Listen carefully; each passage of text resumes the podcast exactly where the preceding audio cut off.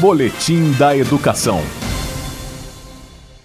Em virtude do isolamento social gerado pela pandemia da Covid-19, mais de 45 mil estudantes do ensino médio e mais de 4 mil professores da rede pública do Distrito Federal já começaram a realizar o ensino mediado pela tecnologia por meio da plataforma Google Sala de Aula. Sobre essa metodologia de ensino, o subsecretário de Formação Continuada dos Profissionais da Educação, André Bento, esclarece.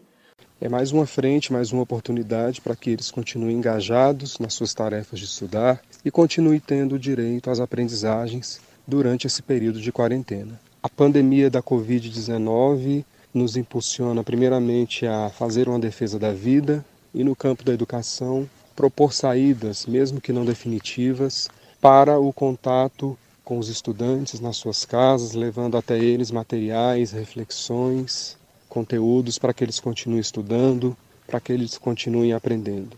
A professora de artes cênicas Alana de Azevedo utiliza a plataforma Google. Sobre essa ação pedagógica virtual que conta com a participação de 800 estudantes do CEMEITE, Centro de Ensino Médio Escola Industrial de Taguatinga, a educadora ressalta.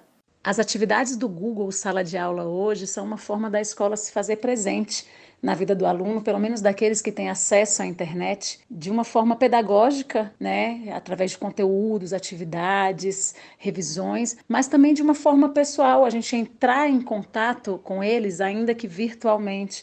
A gente cria assim uma rede de produção de conhecimento e uma rede de apoio também que é tão importante nesse momento. A gente não pode nunca desconsiderar a presença, né, o contato físico, o contato humano do professor com os alunos em sala de aula, especialmente nessa fase. Mas estamos lutando com as armas que temos, né?